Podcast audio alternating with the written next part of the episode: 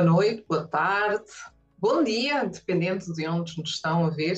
O meu nome é Eva Rosa Santos e é um prazer estar aqui mais um dia para uma conversa de liderança feminina em Angola.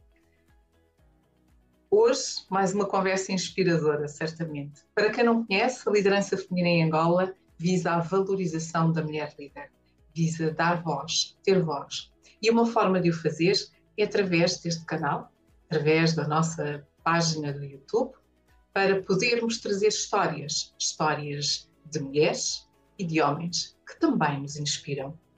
Estas histórias são histórias verdadeiras, de pessoas verdadeiras, reais, e que vêm aqui compartilhar nesta nossa casa um pouco do seu percurso, dos seus desafios e aquilo que os torna também, para mim, tão especiais. E, uh, por isso mesmo, ficam dois convites um convite para subscrever a nossa página do YouTube, para não perder nem esta conversa, nem futuras conversas que a gente possa ter e poderá também visitar todas as outras que temos. E, acima de tudo, dê a sua opinião. Quem gostaria de vir aqui neste nosso palco para dar também a sua voz? E sem mais delongas, hoje, hoje tenho uma pessoa muito querida que hum, irá conversar comigo ao longo, já sabem, desta hora e mais alguns minutos que é o nosso querido José Otávio Serra Banduni.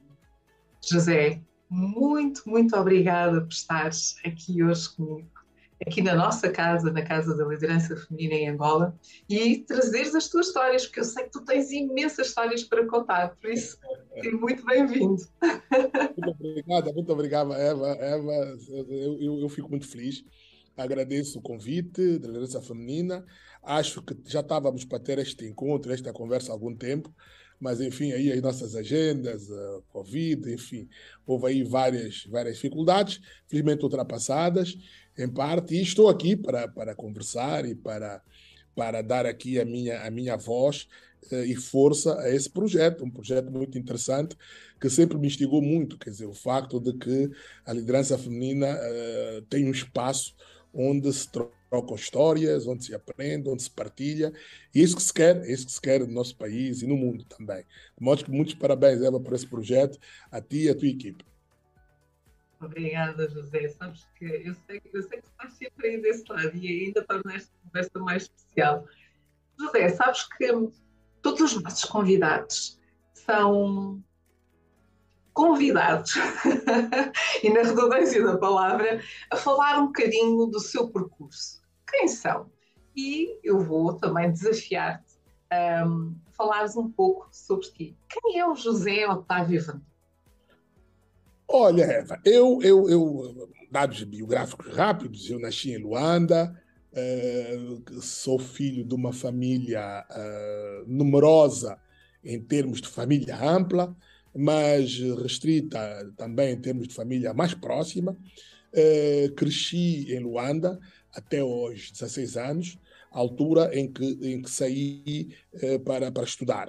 Uh, mas nessa minha vivência em Luanda, com os meus pais, sou o caçul de um conjunto de quatro irmãos, de cinco irmãos, aliás, e, e, por isso mesmo fui, fui muito mimado, vim um bocado fora do tempo, eh, estava para ser, a minha mãe queria que fosse uma menina, era, era já para fechar, eh, o, segundo conto, o quarto já estava pintado de cor-de-rosa, as primeiras roupas eram femininas, ou seja, há aqui uma ligação com o lado feminino já antigo. Daí, mãe, nasci eu, rapaz, e eh, para além da surpresa, foi uma alegria grande na família, e fui educado, fui, fui, fui com, muito, muito, muito mimo, com muito calor eh, muito calor familiar. Fiz a minha instrução primária em Luanda, fiz a escola preparatória também em Luanda, que muito me marcou, e, e, por isso posso dizer que tive uma infância muito feliz, uma infância muito feliz, com irmãos muito mais velhos do que eu, e que faziam diferença, hoje que já não faz tanta diferença assim, mas na altura fazia diferença, eu era um caçula, e por isso mesmo, por bem e por mal, eu levava com muitas responsabilidades de coisas, traquinices que eles faziam e que me imputavam a mim, mas tive uma infância muito, muito rica, muito simpática, muito bonita. De, depois olha esse lado familiar, a convivência com os meus amigos. Tive e tenho o privilégio de ter amigos desse tempo, eh, muitos, muitos mesmo. Fomos colegas, escola preparatória. Vivi o período quente eh, do, do, do, da nossa independência, eh, no pós-independência. Eu costumo brincar, costumo dizer que a minha geração foi uma geração que viu quase tudo. Se só não vimos a Segunda Guerra Mundial, vimos tudo. Vimos a independência, vimos a queda do Muro de Berlim, enfim, vimos várias coisas. E depois eh, fui para fora, fui estudar para Lisboa, para o meu liceu, e foi, aí foi um outro virar de página, porque foi já fazer uma parte da adolescência fora desse calor familiar, fora dos pais, foi descobrir-me e descobrir-me no mundo, não é? E foi uma experiência também muito rica, porque fui parar a um liceu muito interessante, Liceu Gil Vicente, onde fiz também várias amizades, participei em muitas coisas interessantes, trabalhos voluntários, enfim, fiz as traquinices próprias da adolescência, e aí foi uma vida muito rica, né? Uh, como eu já disse, descobri-me, descobri-me num país, numa cidade que, por sua vez, também estava em transição, estava em mutação, uh, e essas transformações todas foram acontecendo. Nesta minha transição, fui parar a uma família, ficou uma segunda família né, que, que, que, me ajudou, que me acolheu, uh, da qual a, a, a, senhora, que virou uma segunda mãe para mim, era professora universitária. Uh, e acho que foi daí que ficou o bichinho ligado à universidade. Convivi com ela e fui aprendendo uh, os prós e os contras de abraçar essa profissão uh, bonita, de ser docente. Aí em Lisboa depois estudei filosofia. Aqui um detalhe que eu queria estudar de facto ciências humanas. Eu queria estudar, eu queria estudar tudo que fosse ligado ao homem. E então não havia nenhum curso que, que, que, que, coubesse naquilo que eu queria. E acabei por optar por estudar filosofia, um pouco a desgosto dos meus pais. Meus pais queriam que eu estudasse direito. Nas nossas famílias, as pessoas tinham três opções: ou direito, ou medicina, ou engenharia. Meus pais queriam que eu estudasse direito. Eu, eu comuniquei ao meu pai que tinha estudado, que tinha optado por ir para a filosofia. Comuniquei depois de já ter entrado na universidade. E, e, o que ele me disse é que, olha, está tudo bem, mas não te esqueças que um dia vais ter que trabalhar. Uh, enfim, eu, eu não entendi, só mais à frente é que entendi o que, é que ele estava a querer dizer com isso. Eh, e, e ele tinha razão. Eh, depois voltei a Angola, fui para a universidade, e depois disso voltei outra vez a sair para um outro país, para o Brasil, onde fiz o meu mestrado e o meu doutoramento, onde vivi, de facto, uh, vários anos. Uh, e onde vivi também uma realidade completamente diferente. A América Latina é outra coisa, o Brasil é um continente, e aí fiz também grandes amizades, grandes experiências. Tive um instituto de excelência na área da pesquisa da ciência política e da sociologia. Uh, aprendi também o que é isso ser pesquisador, trabalhei nessa área, uh, tive uma filha no Brasil, já tinha tido uma filha em Portugal, tenho duas filhas por isso, duas filhas queridas, por isso, eu sou também um bendito entre as mulheres. É, e por isso mesmo, esse tema das mulheres é muito próximo a mim. Depois disso, regressei a Angola em 2003 e tenho desenvolvido a minha atividade na área da docência, da academia, da pesquisa, enfim, com algum papel público. Sou professor convidado em algumas universidades, mas, sobretudo, a minha paixão são os livros, é o estudo, é a pesquisa e é tudo que é conhecimento. Eu, de facto, tudo que é conhecimento é algo que me toca tudo que é. Eu leio vários livros ao mesmo tempo, gosto de literatura, gosto de música, enfim, tudo que é arte e cultura é algo que me apaixona. Assim, em traços gerais. Não sei se ficou a faltar alguma coisa, Eva. Zé, tudo aquilo que tu quiseres partilhar connosco, nós bebemos de ti, portanto, não te inibas, por favor. Não, se calhar do decorrer da conversa. não, adoro, adoro aqui algumas coisas que partilhaste connosco, sobretudo esta paixão pelo conhecimento, esta paixão pela aprendizagem, uh, o, de ter, o de ter desafiado, no fundo, a família a perseguir uma área que era a filosofia, não tão bem-vinda, não é? é verdade que a gente descobre um bocadinho o que é que isso quer dizer, não é? Que a formação que vamos ter irá pagar o nosso futuro, não é? Com uma profissão, mas eu tenho a certeza que tu acabaste por conseguir conciliar isso tudo com essa tua paixão por este conhecimento, pela docência. Eu, na verdade, eu, na verdade, Eva, eu, na verdade, eu queria estudar, eu hoje penso nisso, eu, eu, queria estudar um bocado Deus e a sua época, quer dizer, e de facto, quando assim é, é a gente depois tem que fazer um, uma opção. Estudar filosofia foi uma coisa muito boa que eu, que eu não me arrependo nada, bem pelo contrário. Fiz um curso com todo gosto, fiz muito bem, e acho que até hoje a base da minha, da minha, da minha formação é mesmo a filosofia. Depois, entendi que podia fazer um casamento com a sociologia. Né? E, e, achava que assim eu tinha feito um pouco uma parte do meu percurso, que era uh, orientar para as ciências humanas por essas duas ciências. Depois há um terceiro, há, uma terce, há um terceiro desafio. E este terceiro desafio que se cruzou na minha vida foi o direito, porque meus pais queriam que eu estudasse direito. Eu fiz ali uma vírgula, como se costuma dizer, uh, fui estudar filosofia, mas depois fui parar a faculdade de direito. E fui parar a faculdade de direito como monitor de uma cadeira de filosofia de direito quando cheguei a Angola. E a partir daí, eh, apaixonei. Quer dizer, já havia um antecedente, porque os meus primos, os meus amigos, meus colegas, quase todos eles estudavam direito. E eu já nessa altura os desafiava muito a pensar o direito fora da caixa. Uh, discussões enormes. E quando fui para a universidade e fui como monitor de uma cadeira de direito, filosofia de direito, uh, apaixonei-me por tentar ver o direito por uma outra via. E aí casei a filosofia do direito com a sociologia do direito, onde me encontro até hoje, onde fiz carreira, em 31 anos, na Faculdade de Direito da Universidade de Agostinho Neto. Ou seja, eu fugi de estudar direito e depois, por ironia do destino, fui parar ao direito, de onde nunca mais saí. Fui, fui, se calhar, o primeiro sociólogo que chegou a ser diretor de uma faculdade de direito, né? Uh, uh, e por aí. E, e, hoje estou perfeitamente uh, comprometido com as causas das ciências sociais dentro do direito.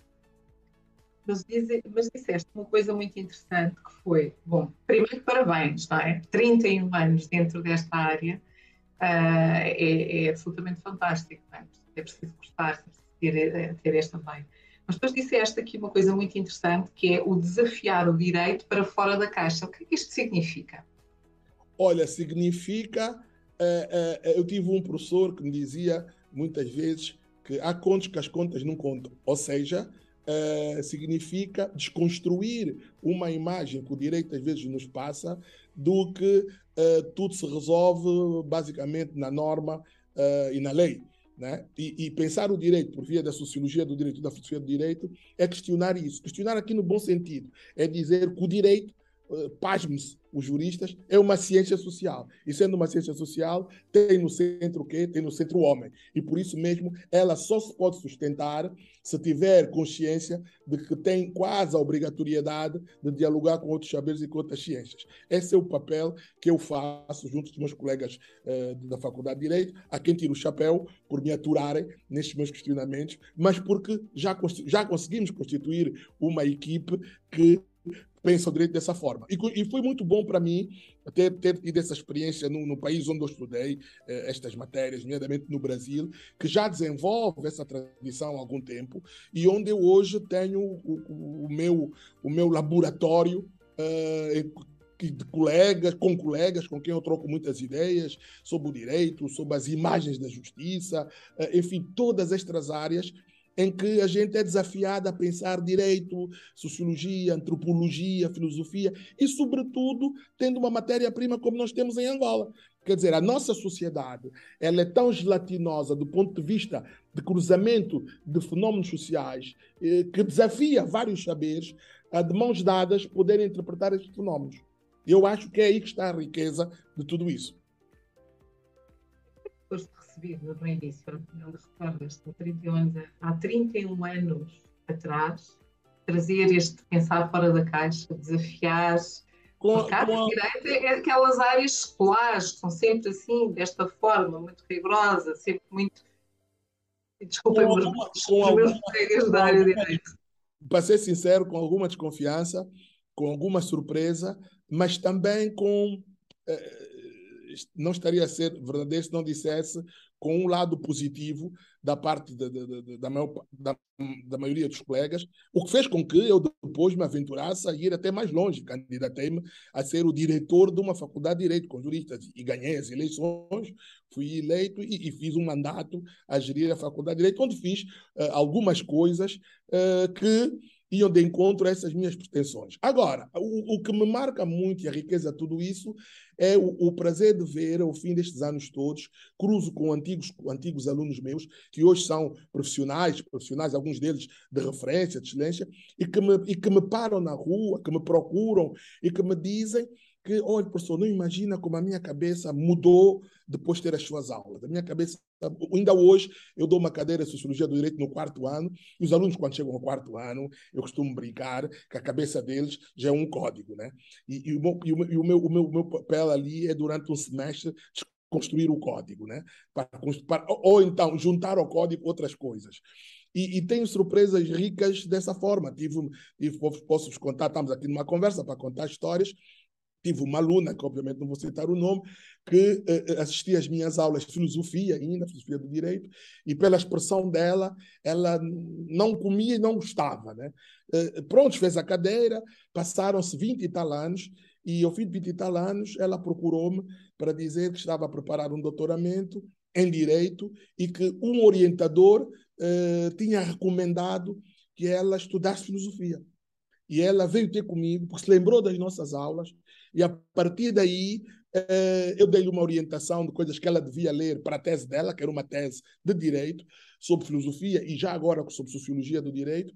Tive, depois, o privilégio de ser convidado a estar na banca dela e foi um prazer enorme ver uma pessoa que, de facto, de forma assim muito, muito marcante, não engolia muito o que eu dizia há 20 e tal anos atrás, de fazer uma defesa excelente, eh, eh com argumentos de coisas que nós tínhamos discutido há 20 anos atrás. Argumentos positivos, fiquei muito feliz. Isso é que é, no fundo, como eu costumo dizer, não só é a riqueza de um professor, como é o complemento uh, do, dos maus salários que nós recebemos. Tirando a parte do complemento dos maus salários, mas é, concordo absolutamente concordo nas duas situações. O recebermos o feedback é a certeza de que estamos no caminho certo quando temos estes desafios, não é? Portanto, pensar fora da caixa ou uh, colocar as pessoas a refletirem de uma forma diferente sobre temas habitualmente tranquilos, diria eu quase, e, e depois temos as pessoas a dizer-nos: não, mas eu aprendi consigo. Você fez-me pensar de maneira diferente. Eu, na altura, não compreendi, não gostei eu sei que é isso que eu também já passei por essas situações.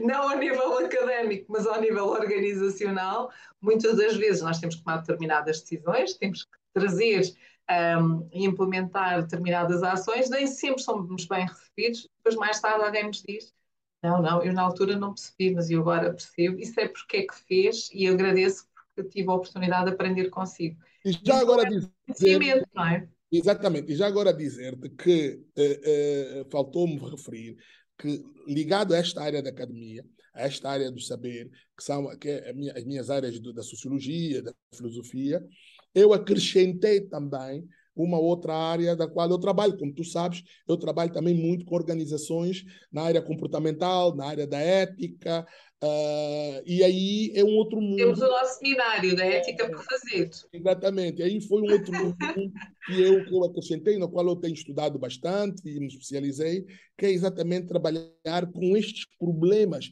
que têm também um fundo filosófico e sociológico dentro das organizações. E, e nesse aspecto, aliás, eu acho que nós tivemos um seminário que era orientado só para mulheres, né? onde eu falava de responsabilidade social e ética. Sim, já tivemos juntos. Aliás, foi o primeiro, o primeiro, desafio de liderança, a trabalhar com, com liderança feminina. Né? Mas é, é, é hoje uma, uma das áreas que eu gosto muito e com, com as quais complemento um pouco a minha atividade. É essa possibilidade de pensar as organizações pelas pessoas né? e com as pessoas. José, esse, este tema que tu acabaste de referir, que é a parte ética, não é? Um, porquê, porquê que tu trouxeste ou porquê que te dedicas a este tema que, é, que é, um, é um tema sensível, é um tema muitas vezes não grato, é um tema absolutamente crucial nos dias de hoje, não só em Angola como em qualquer país, em qualquer organização, se olharmos para uma fase mais micro, não é? Para a organização, mas também para o indivíduo, que é a questão da ética o que, é que tu, o que é que tu gostarias de deixar como mensagem quando uh, falas do tema da ética? Olha, o tema da ética, como a Eva sabe, é um tema que percorre a humanidade, percorre os séculos. Né? Os antigos, eh, dentro dos seus tratados daquilo que era, pensando em Platão, Aristóteles, Sócrates, enfim, eh, os gregos, já tratavam o tema da ética de forma muito cuidada. Por quê? Porque sabiam, tinham a certeza que a ética era um dos pilares fundamentais, diríamos hoje, da manutenção da, da coesão social. Ou seja, tudo passa pela ética. E, e, e o, o, o que me levou a abraçar um pouco essa temática foi, foi perceber que, do ponto de vista das organizações e já agora da sociedade, eh, era, é, era importante, é muito importante que a gente perceba que, mais do que as atitudes coletivas, eh, as atitudes individuais devem ser marcadas por um determinado padrão. E um determinado padrão que, no final, dê algo que seja o resultado do eu fazer bem, que possa conjugar um fazer bem de todos. E isto nas organizações é fundamental. Ao contrário, na contramão de um discurso, por vezes, ou muito individualista, ou muito coletivista, mas que deixa de lado esta necessidade de nós nos encontrarmos, mas encontrarmos, se quiséssemos, com, com uma chave que permita nós abrirmos as portas para uma melhor e sã convivência dentro das organizações, e esta chave é, de facto, um padrão ético dentro das organizações. É isso que me apaixona e é isso que eu acredito, né? e que penso que faz a diferença. E, e, e, basta ver os problemas que o mundo vive eh, do ponto de vista social, do ponto de vista político, do ponto de vista econômico, do ponto de vista mesmo cultural, e nós percebemos que o tema da ética está presente em todos eles. Muitas vezes está presente pelo lado do, do, da não assunção da sua importância vital, mas ele está presente. E eu acho que quando eu falo com, com, com os gestores das empresas, eh, enfim, eh, e a gente fala nestas questões, Muitos não dizem, eu acho que a Eva também já deve ter passado por isso. Muitos não dizem, mas fazem assim uma cara como quem diz: ah, pronto, lá vem, enfim, vem da filosofia, né? Mas a verdade é que quando eles começam a pôr as suas dificuldades dentro das organizações, eu digo, então, isto me está a dizer, como é que pensa que se resolve? E as pessoas acabam por dizer, pois, pois, é que falta aqui, falta aqui ética. Então, não pode ser só um chavão, né? não pode ser só quase uma segunda natureza. Pede uma atitude prática e concreta nas nossas organizações e nas nossas vidas. Na área da psicologia, portanto, daquilo que é a importância deste tema da ética, uh, da ética individual, não é? Portanto, antes de mais, como é que eu me posiciono relativamente a este tema e depois no coletivo, como tu disseste bem, porque depois é isto que traz o elemento agregador, não é? Porque se todos nós agirmos de forma ética, depois no coletivo é tudo muito mais simples uh, e os desafios começam exatamente aí. Para quem, para quem se está a juntar a nós uh, agora, bem-vindos, nós estamos numa conversa animadíssima, como sempre, com José Otávio Vanduna, que está a falar um pouco do seu percurso, dos seus desafios. Falámos aqui já da questão da ética, da questão da filosofia, da importância que uh, o ter estudado filosofia, a importância de ter sido uh, diretor da Universidade de Direito, o desafio de pensar fora da caixa. E por isso mesmo, para quem nos está a acompanhar, caso tenham alguma questão que queiram colocar ao José durante esta nossa conversa, por favor, deixem no chat e eu terei muito gosto em colocar a vossa questão. Mas, no entretanto, não havendo questões, não há problema nenhum, porque eu tenho imensas questões para fazer e queria desafiar José a pensarmos e pensar pessoas que te inspiram. E porquê? Olha, pessoas que me inspiram, eu começaria, sem sombra de dúvida, a pensar uh, nos meus pais. Meu pai já não está vivo, uh, mas inspira permanentemente porque foi alguém que se fez na luta num momento muito difícil da história do nosso país e que, juntamente com a minha mãe, e já vou dizer porque que ela também me inspira, uh, abraçaram uma causa que foi o de constituir uma família e educar filhos para a vida. Educar filhos para a vida. Uh, porque estamos aqui na liderança feminina. Uh, uma líder, que é a minha mãe, que está viva, tem 91 anos, e que de facto até hoje me inspira muito pela sua resiliência. Porque de facto, ainda outro dia, em conversa com ela, ela dizia-me que ela tem 91 anos, e ela dizia-me: Sabes, José Otávio, eu ouço os vossos temas, ouço os vossos problemas, e tirando algumas diferenças, sobretudo a possibilidade que vocês hoje têm de mais abertura em colocá-los, não são temas novos, são temas muito antigos, são temas que nós já vivíamos. Não tínhamos era tanto espaço e tanta liberdade para refletir sobre eles. Mas foram estes temas que nos acompanharam e que fizeram nós apostarmos numa educação que vos fizesse enfrentar estes temas, estas dificuldades. O que é que eu estou a querer dizer com isso? Inspiram-me pessoas que sejam resilientes, que tenham objetivos e que, sobretudo, uh, deem um exemplo. Não é? Eu, eu, eu, sou muito marcado por não só pelos líderes do mundo que nos dão exemplos, temos vários, Mandela, enfim, uh, vários, mas porque no dia a dia eu sou muito sensível a pessoas que eu vejo que, que lutam, que têm capacidade de, de se superar e eh, que tenham também como ferramenta o conhecimento e o saber. Né? Quem me conhece sabe que quase todas as minhas conversas passam por aí. Eu tenho, enfim, alguns, algumas pessoas próximas, uh, algumas até familiares, que me dizem, ah, conversa com o Zé Otávio tem sempre que passar pelo estudo. E eu, eu, eu digo, olha, então provem-me que a gente pode chegar ao objetivo que estamos aqui a traçar sem ser pelo estudo. De modo que tudo isso é, é, é algo que me inspira. E quando eu digo isso, não estou-me a referir ao estudo escolar apenas, né? o estudo acadêmico, embora haja também ligações com aquilo que eu vou dizer, mas inspira-me, por exemplo, uh, quem abraça uma carreira de músico, por exemplo, que a gente sabe a partida que não é uma carreira fácil, uma carreira de desporto, uh, que não é uma carreira fácil, uh, uma carreira de um profissional uh, mais liberal, uma carreira de um, de um bom mecânico, de um bom pedreiro. Quer dizer, tudo aquilo onde as pessoas são obrigadas a, a, terem inspiração no saber fazer, para o saber fazer, desculpem, mas que o fazem com empenho não é? Eu gostaria, uh, eu gostaria muito de, de, de, de, deixar aqui esta nota de que não se trata só das chamadas carreiras de elite, não. Eu, eu fico muito feliz quando preciso de, ter um profissional que me resolva uma coisa muito concreta e eu dou conta e percebo que ele faz aquilo com amor, com empenho e com qualidade. São pessoas que me inspiram. Por isso, a mim tanto me inspira o, o, o bom futebolista que para ter um, uma performance tem que treinar, como me inspira o bom professor que para ter uma boa performance tem que se preparar, como me inspira o pianista que para ter uma boa performance, uma, uma hora de fama num concerto com centenas de pessoas, tem que passar horas e horas a tocar a mesma nota, até que a professora, normalmente uma professora ranzinza, que fica ali a dizer, não, mas isto não está exatamente como tem que ser. Como me inspira um tenista uh, que, que, que para, fazer, para ser um campeão tem que treinar. Eu acho que isso é que são os exemplos que me inspiram. E tu certamente inspiras outras pessoas, algumas delas provavelmente que nos estão a acompanhar hoje aqui. Sabes, é, Eva, é muito. É muito, é muito inspiras.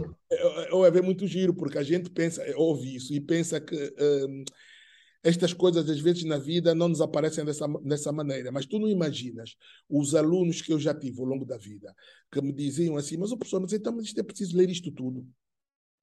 Aliás, ainda nas, ainda, ainda, nas, ainda nas histórias de vida, eu, como disse, como vos disse aqui, eh, eh, quando chegou a altura de ir para a escola, com seis anos, eu vivi um dos períodos de maior ansiedade da minha vida, porque os meus irmãos já estavam no ensino, no, no ensino preparatório.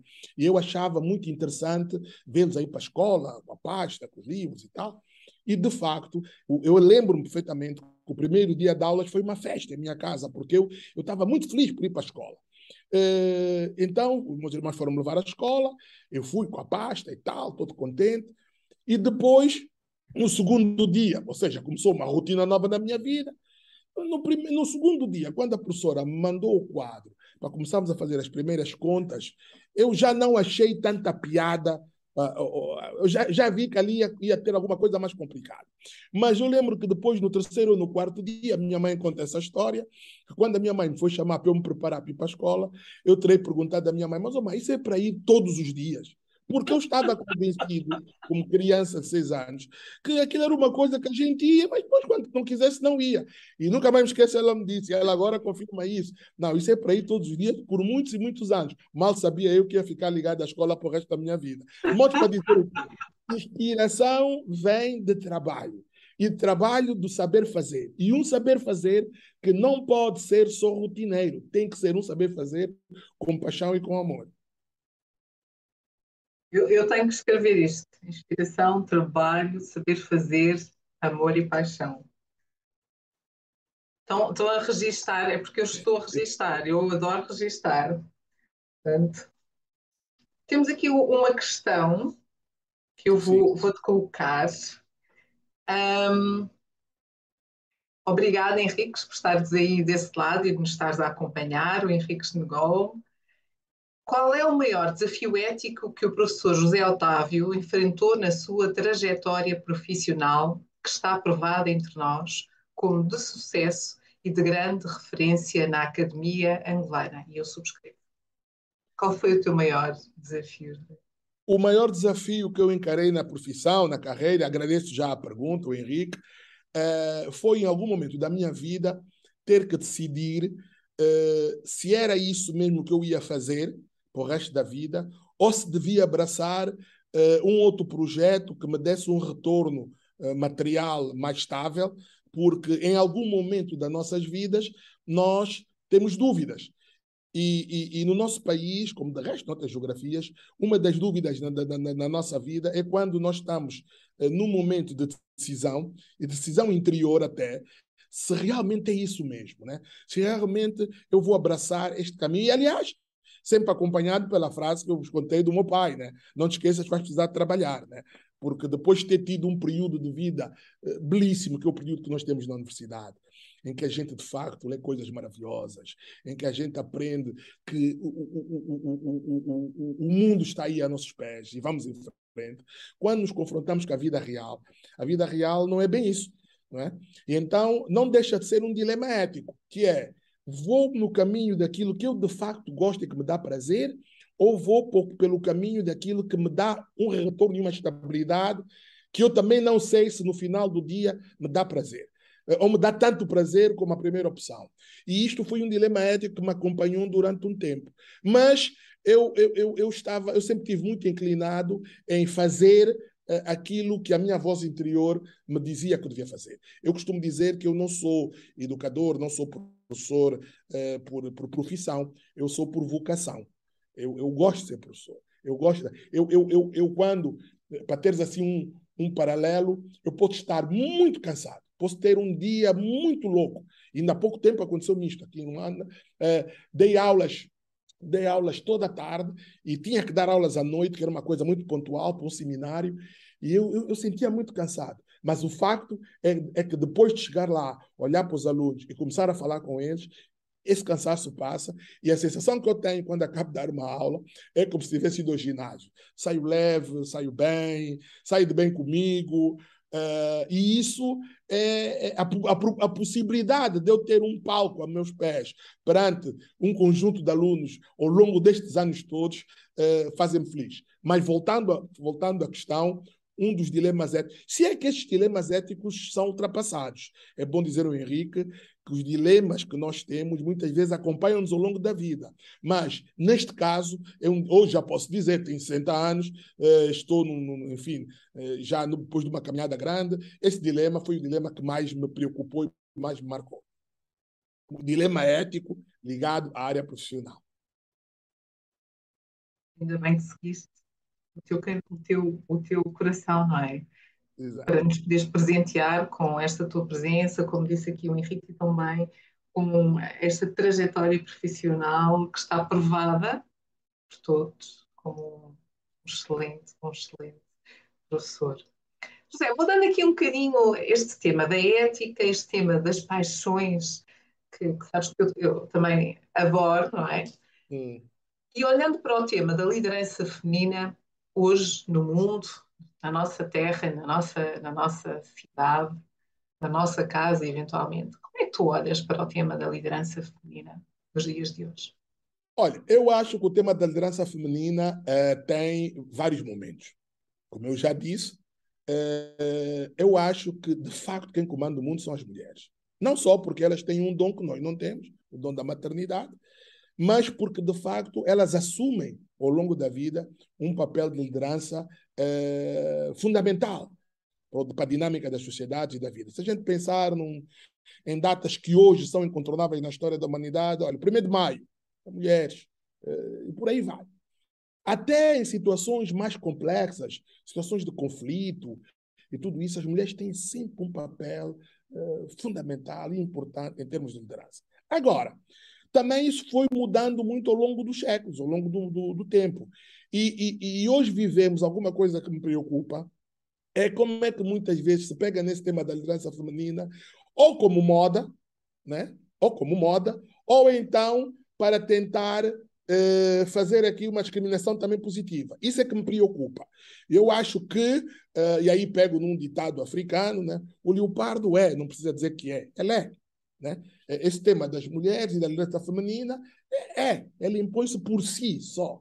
É? é? preciso, de facto, ter essa, essa capacidade de continuar a trabalhar sobre estes temas, que muitas vezes ficamos com uma, uma ideia de que já estão praticamente resolvidos, enfim, as mulheres ocupam o seu lugar, são líderes, mas isto está muitas vezes enquadrado em chavões, né? É preciso também desconstruir isso e pensar que isso passa por um processo de educação, educação de quem? Dos nossos filhos. E por isso é que eu acho muito interessante, aqui na vossa casa, na nossa casa de liderança feminina, vocês darem voz aos homens, porque o sucesso da liderança das mulheres depende muito da educação dos homens.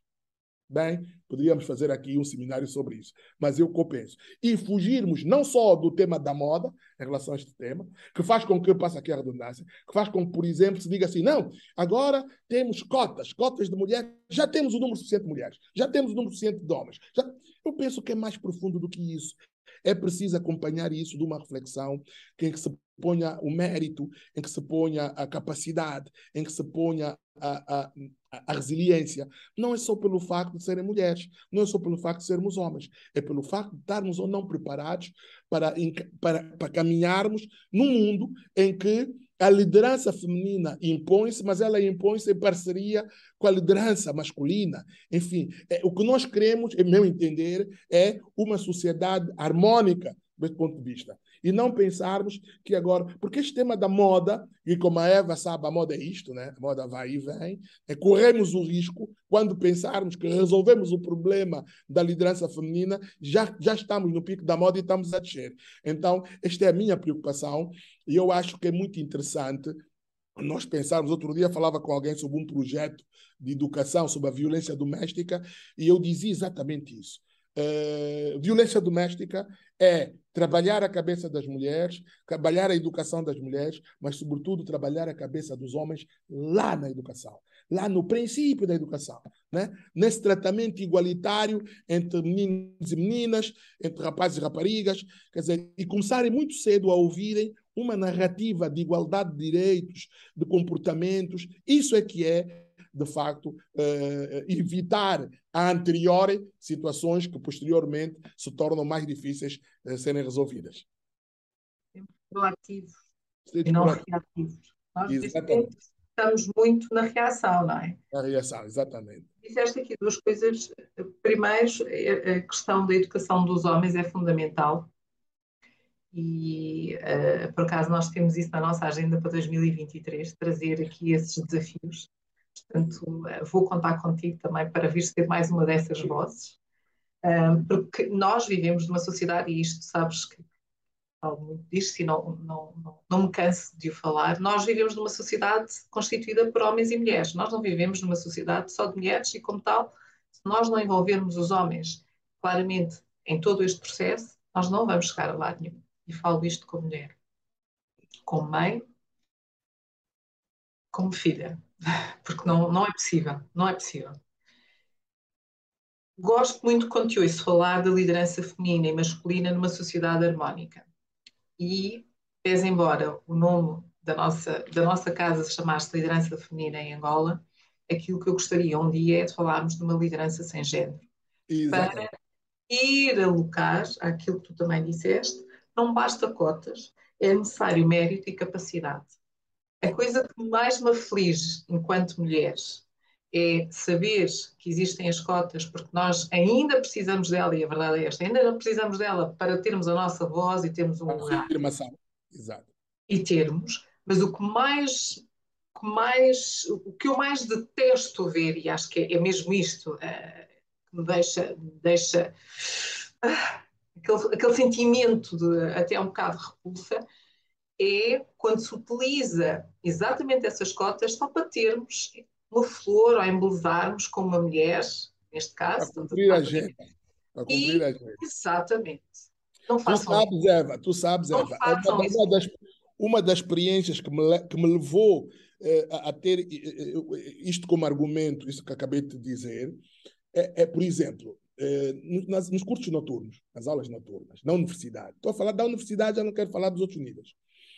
É, há um número marcante de mulheres a estudar, a fazer universidade, que por variadíssimos motivos não fizeram no tempo que deviam ter feito, enfim, a vida deu muitas voltas, mas que estão ali empenhadas. Ah, a oportunidade. Sabemos, e como sabemos, quando chegam as aulas à noite, ainda não acabaram as tarefas todas. Vêm de duas ou três tarefas, ainda faltam mais três ou quatro. E, e, e já não é o primeiro, nem o segundo, nem o terceiro caso, que depois de um semestre de aulas, Algumas me dizem, olha, desculpe, houve aqui algumas situações, eu não vi algumas aulas, tudo isso, porque tive problemas e, olha, pronto, vou desabafar com o professor. Eu estou a fazer isto a duras penas, porque o meu companheiro, o meu marido, o meu companheiro, às vezes até a minha família, até a família dele, não entendem porque é que eu estou a estudar. Não entendem.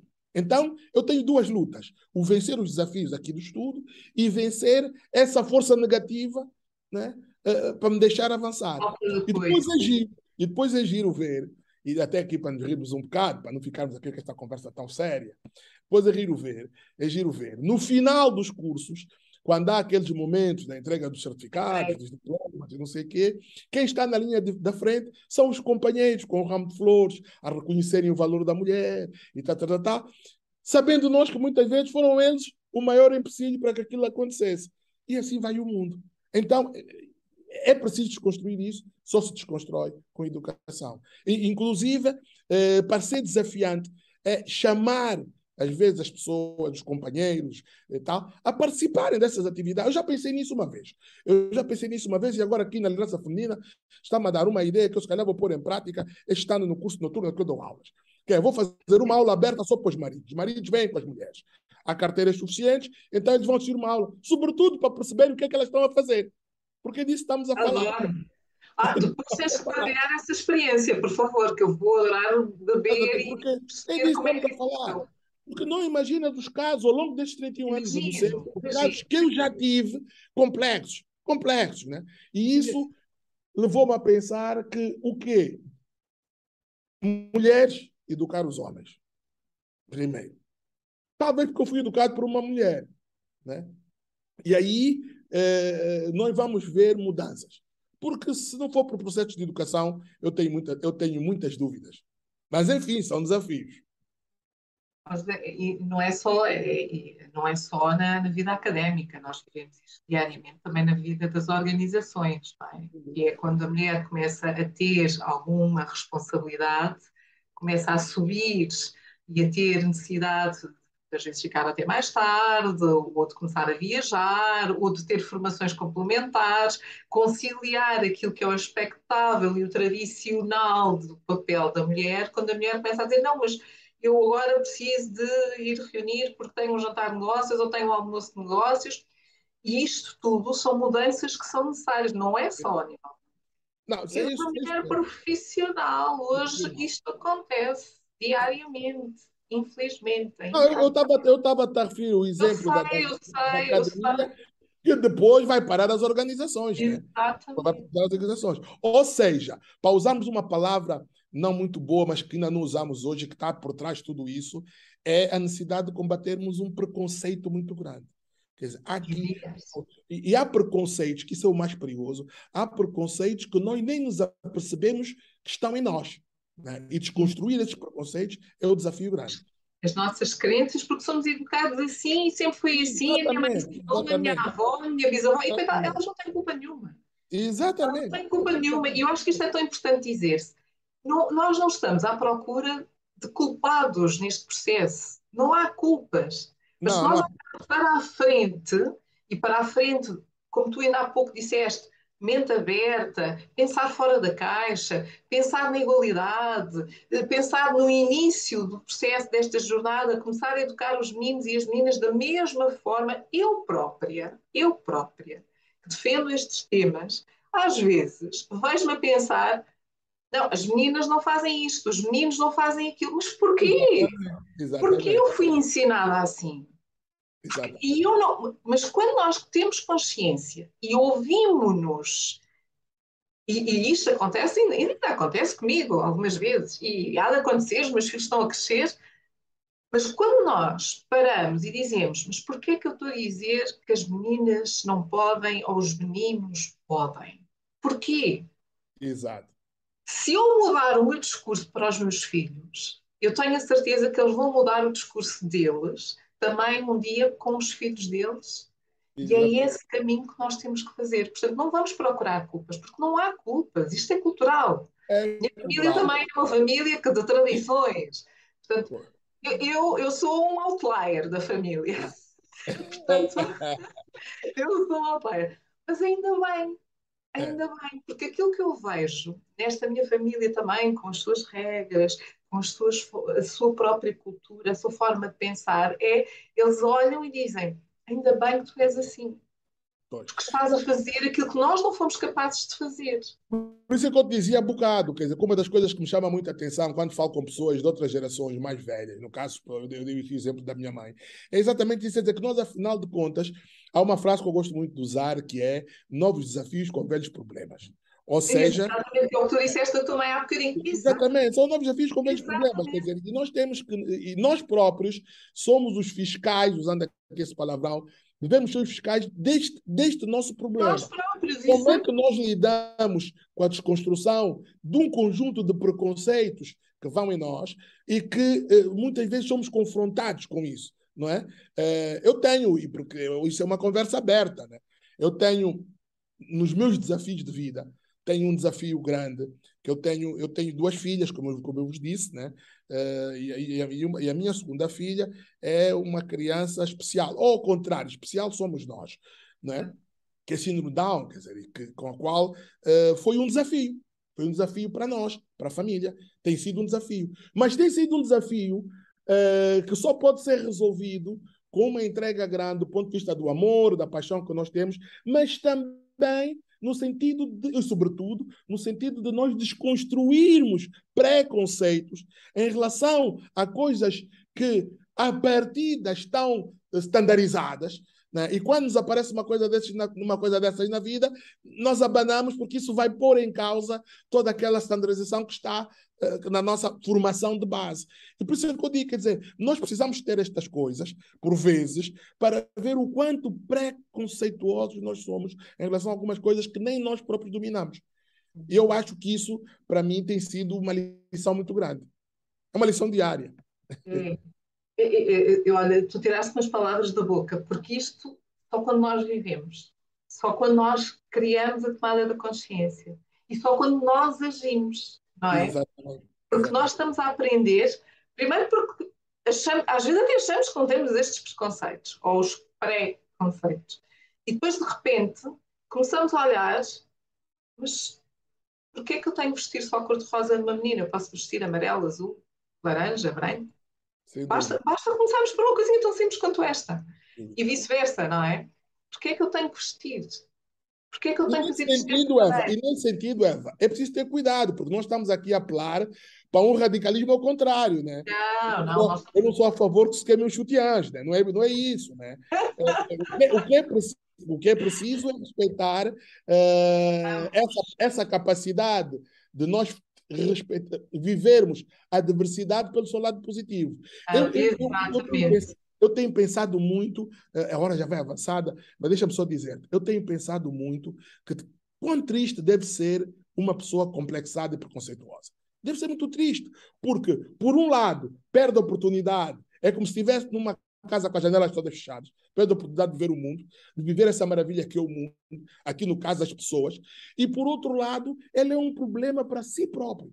Daí o nosso desafio maior ser esse de todos os dias pensarmos o máximo fora da caixa e termos uh, a noção de que o primeiro passo é combatermos preconceitos e combatermos um conjunto de atitudes que nos podem vir também pela via da educação, mas que nos vão complicar e conflituar.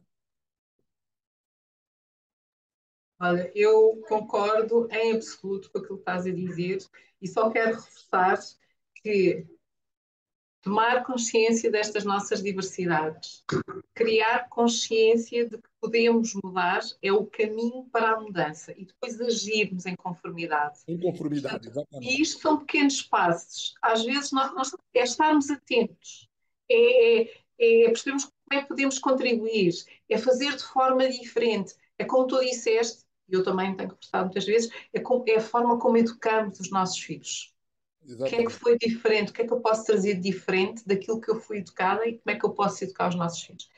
Nós ainda temos aqui uma última questão, antes de eu te fazer aqui, uh, estamos quase, quase no fim. Então, o Henrique tem aqui mais uma questão.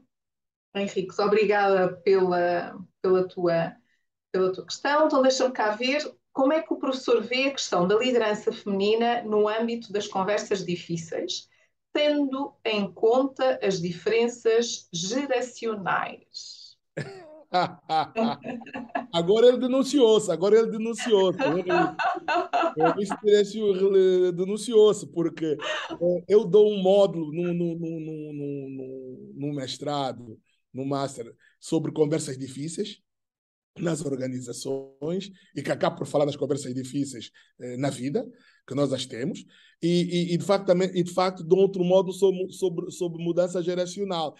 Ele pegou nesses dois modos, já estou a ver de que Henrique se trata. É, é, é, não, é eu acho. É o Henrique Exatamente, foi meu aluno. É, eu acho que nestes dois temas que ele colocou, a liderança feminina é algo, como eu já disse aqui, que se impõe. É, porque, como eu disse quando, quando falamos sobre este modo, sobre este tema, conversas difíceis nós temos é, com os amigos, com a família, temos todos os dias, temos, podemos ter conversas difíceis. E nas organizações também temos conversas difíceis.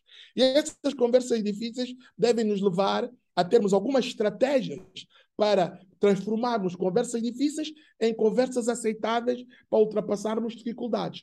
E é evidente que só podemos fazer isso, ou pelo menos faz parte desse caminho, lá está. Nós despirmos de alguns preconceitos. Se a gente já vai para uma conversa difícil, armado com uma coraça, cheio de, cheio de, de, de adjetivos, essa conversa torna-se ainda mais difícil. E nesse aspecto, é, falar eh, da, da, capacidade que nós temos de tentar desanuviar e criar condições de possibilidade para que essa conversa difícil seja algo positivo, e aí entram várias técnicas que a Eva também as conhece, peço desculpas, eu acho que é o caminho. Isso tem uma ligação muito própria com a mudança geracional, porque as organizações eh, têm um tema com a mudança geracional muito importante, sobretudo eh, se pensarmos que muitas vezes eh, o novo pensa que o velho já não vale nada, o velho pensa que o novo ainda não tem condições de saber alguma coisa ou de valer alguma coisa. E isso é um problema que marca as organizações, como marca a vida da sociedade. E é preciso, lá está, é preciso encontrar aqui um, um, uma forma de, de, de, de, encontro e um encontro geracional, pensando o seguinte: é que a geração mais antiga tem um saber vivido que pode ser enriquecido com a, a, a capacidade que a geração mais nova traz de disrupção, de querer, de facto, ver as coisas a funcionarem mais rapidamente. E agora, então, muito mais com as novas tecnologias e tudo isso. O que é preciso é que cada uma dessas gerações deixa do seu pedestal, esteja aberto a ouvir o outro, que é outro tema muito importante da liderança é ouvir o outro.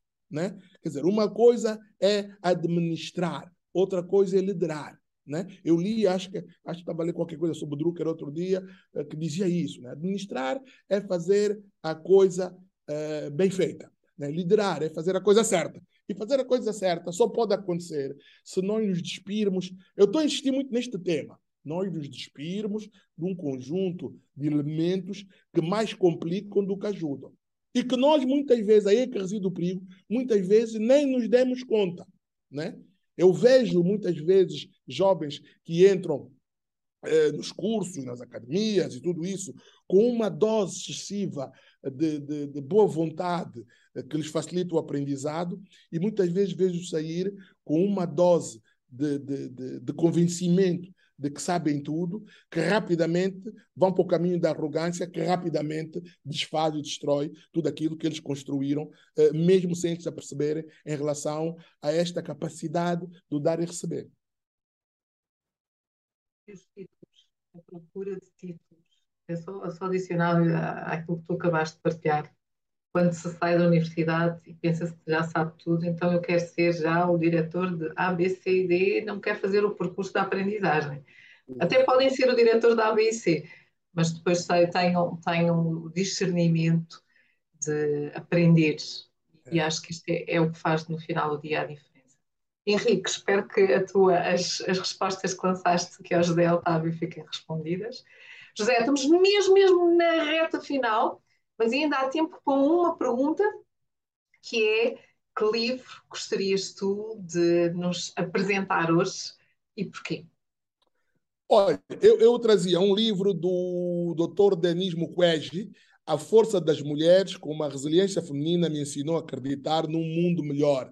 Né? Há quem chama, é, é, é o, professor Denis Mukwege foi prêmio Nobel da Paz, é ativista dos direitos humanos, é um testemunho transformador da força e resiliência das mulheres, e é um livro escrito e contado na primeira pessoa, em que ele fala exatamente da importância uh, de nós olharmos para o papel das mulheres, lá está, fugindo da questão da moda e indo aqui ao encontro uh, da, da, fragilidade com que muitas vezes se tratam estes temas à volta das mulheres. Este professor eh, Nobel, ele, ele criou, ele, tá, ele conduz um hospital no centro do Congo, numa zona muito complexa, ele é ginecologista, e, e, e, esse hospital é virado para apoio e socorro a mulheres que são violentadas, não é? E então, ele, ele tem, neste momento, um, um, um, é uma referência eh, na área médica, na área dos, dos, direitos humanos, na área da proteção das mulheres, mas ao mesmo tempo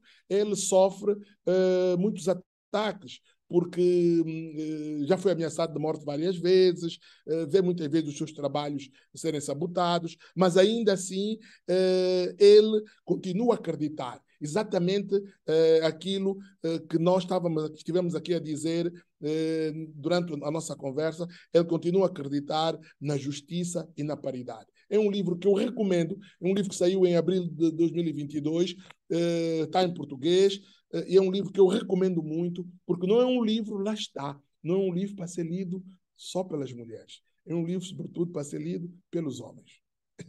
Recomendo, é a minha recomendação.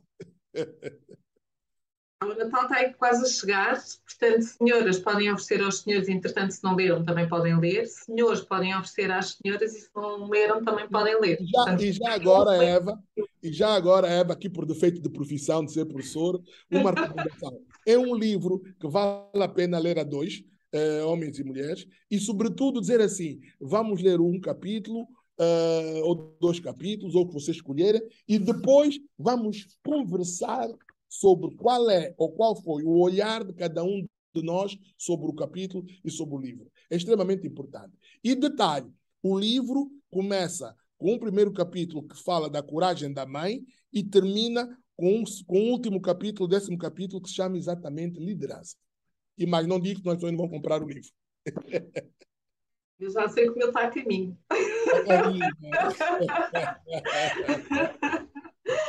José, estamos mesmo, mesmo na reta final. Quero agradecer a todos que nos continuam a acompanhar e, e pedir só para aguardarem mais 5, 10 minutinhos. Vocês já sabem, é uma hora e mais uns minutinhos. Eu gostaria agora de fazer aqui, de partilhar convosco tudo aquilo que eu levo da minha conversa de hoje com José. José, posso, posso partilhar aquilo que eu levo hoje desta nossa conversa? Claro, claro. O nosso convidado de hoje é o José Otávio Serra Vandona e que nesta última hora trouxe-nos as suas histórias, o seu percurso de vida. Quem é o José? José é de Luanda, filho de uma família numerosa, mas restrita, onde cresceu até aos, aos 16 anos. Depois foi estudar para fora. É o caçul, sim. Por isso, foi muito mimado e já veio fora do tempo. Tanto que queriam uma menina que já até já tinha, dizia-se, parte cor-de-rosa. Mas nasceu um rapaz, educado, com muito calor familiar. Teve uma infância muito e teve irmãos muito mais velhos. Agora já não faz diferença, mas na altura, na altura sim. Fui estudar para fora para descobrir-me no mundo. Fiz as traquinices da idade. Passei por transformações. Tive uma segunda família, uma segunda família que muito influenciou, sobretudo esta minha segunda mãe. Talvez por isso esta minha veia pelo ensino, porque ela era professora universitária. Estudei filosofia. Não era bem aquilo que os meus pais gostariam que eu tivesse sido, mas foi filosofia que fiz. Também passei pela América Latina, tive uma filha no Brasil e uma filha em Portugal. Sou bendito entre as mulheres. Adora a docência, a academia, a pesquisa. É professor convidado, inclusive, em várias universidades, para além de muitos outros desafios. Uma paixão, o conhecimento, os livros, a arte, a cultura. Um primeiro casamento entre a filosofia e a sociologia, mas um grande desafio que teve foi casar isto tudo e conciliar com o direito. Foi, foi professor de direito, mas mais do que professor, desafiou o direito para fora da caixa e, e tem trabalhado nos últimos 31 anos numa faculdade de direito, onde também foi diretor. Foi o primeiro sociólogo. No início, um pouco desafiando, este desconstruir, o questionar. Agradece aos seus amigos pelo fato de ter estado e, e muitas vezes questiona. O direito é uma ciência social e tem no centro o homem. A nossa sociedade é tão gelatinosa que desafia várias áreas de saber, nas diferentes áreas. O prazer maior é ver e ouvir antigos alunos que hoje, com profissões bastante, hoje, professor, profissionais de referência, que me dizem que a minha cabeça mudou com as suas aulas. Não há reconhecimento maior é também uma pessoa de organizações, sim, de organizações, onde trabalha a área de ética. E a mensagem fundamental, porque é que se apaixonou pela ética, pelos pilares fundamentais de coesão social. Tudo passa pela ética, mais do que as atitudes coletivas, mas o individual, o fazer bem, está presente. Por isso é um apaixonado por este tema. Quando o desafiei a responder que pessoas é que o inspiram, naturalmente falou dos seus pais. Do seu pai, que já não está entre nós, mas que fez-se na luta. E os dois abraçaram esta causa de educar filhos para a vida. A sua mãe, ainda hoje viva, de 91 anos, transmite-lhe resiliência. E costumo-lhe dizer: os temas que vocês falam hoje não são novos são muito antigos.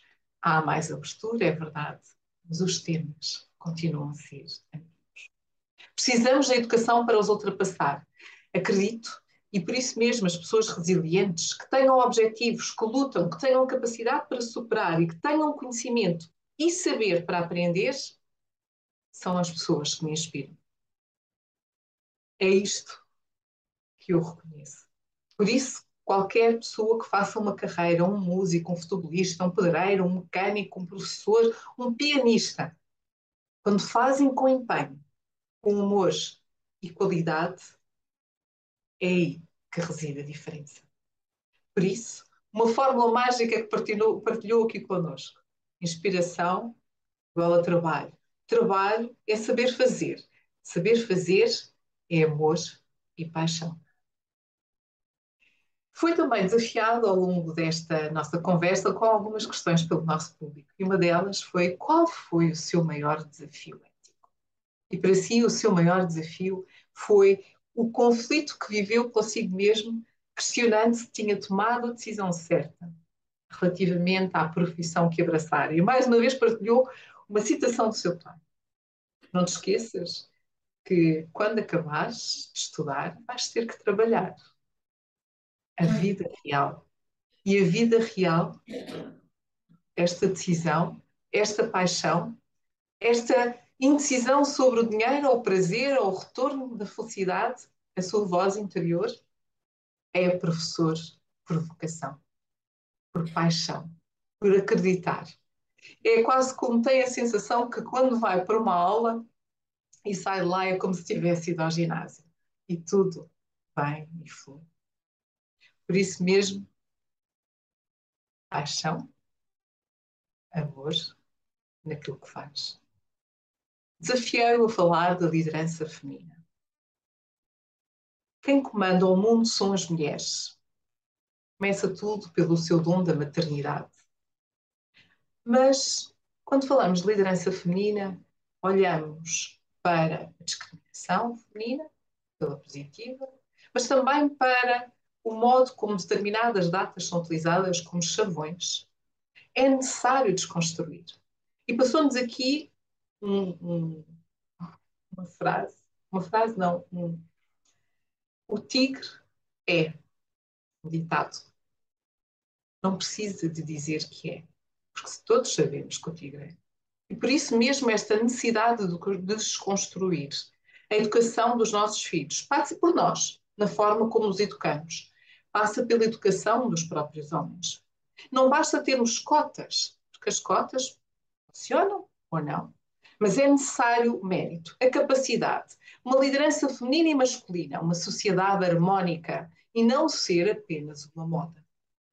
Falava-nos de um outro exemplo, da violência doméstica. É necessário trabalhar homens e mulheres no tratamento igualitário. Começa lá muito atrás. Educação. As mulheres precisam de educar os homens. E diria que os homens também precisam de educar as mulheres. Precisamos nos educar aos dois. A necessidade de combater os preconceitos.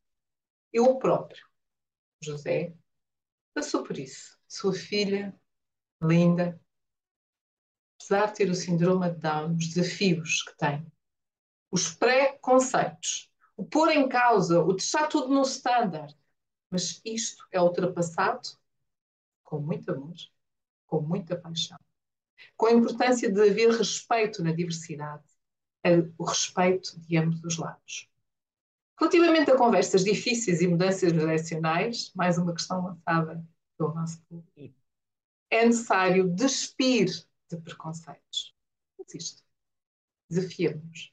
Vamos despir preconceitos. Nos respeitar a diversidade. Trouxe-nos um livro, A Força das Mulheres, do Dr. Dennis Mukwege. E eu. Mukwege. Obrigada, José. Em que fala da força, da fragilidade das mulheres. Passa-se no Congo. Ele é ginecologista e faz todo o apoio de mulheres violentadas. A importância do acreditar, a importância da justiça, da paridade. Este é um livro que é feito não é só para mulheres, não é só para homens. É um livro que é feito para os dois. E deixou-nos aqui um desafio. Leiam o livro 2 e depois conversem sobre o livro, capítulo a capítulo. Partilhou connosco que o primeiro capítulo é coragem de mãe. E o último, a liderança. Isto é aquilo que eu levo hoje da minha conversa com o José Otávio. José, mesmo, mesmo aqui na reta final, mensagem final gostarias tu de deixar a quem nos está a ouvir? A mensagem que, que eu gostaria de deixar, para além de agradecer este convite, é de que eh, nós devemos todos os dias acordar a pensar que somos capazes e somos capazes, eu deixo a cada um pense do quê. Mas, sobretudo, somos capazes de nos superar, somos capazes de vencer os desafios, somos capazes de sermos melhores do que fomos ontem. Bom, e não há forma melhor do que terminarmos esta nossa conversa de hoje reforçando aquilo que o José disse. O que é que tu és capaz de fazer? Adoro. José, muito, muito obrigada por esta nossa conversa que foi fantástica. Adorei. Eu é que agradeço, Eva. Aliás, também dizer que contigo as conversas eh, são sempre assim, são sempre conversas boas. Lembro da primeira vez que conversamos, tomamos um café no HCTA, são sempre conversas ricas, nas quais eu também aprendo muito. Muito obrigada à liderança feminina, muito obrigada a este projeto ao qual eu faço parte. Eu sei, eu sei. Eu depois vou bater aí à tua porta. Para já queres saber como é que vai correr essa sessão com os, com os, os cônjuges Exatamente. das aulas noturnas. Vou, vou querer saber. Depois temos aí umas coisinhas para depois lançar para 2023 e quem nos acompanha podem me cobrar em 2023 que nós haveremos de trazer aqui coisas fantásticas. Lembras-te quero... lembras, lembras quando eu te disse que essas conversas de liderança feminina precisavam ter os homens. Não sabias que me ias convidar. Não, nós sempre fizemos as tertúlias e nas conversas temos menos homens, é verdade, mas é importante ter os homens também. Sim, senhor. Muito obrigado. E obrigado a todos que nos acompanharam também. E Eu também o, quero. E o Bruno Costa garantiu aqui a parte técnica. obrigada, obrigada a todos mais uma vez. Zé, muito obrigada por esta nossa uma hora. Obrigada a todos que estão desse lado e que acompanharam mais uma conversa da liderança feminina em Angola. Já sabem, podem subscrever a nossa página. Eu recomendo que o façam para nos acompanharem, para seguirem. E já sabem, deixem por favor, uma, uma sugestão. Que outras pessoas gostariam vocês de ver aqui na nossa casa? Muito obrigada e até à próxima conversa. Até a próxima.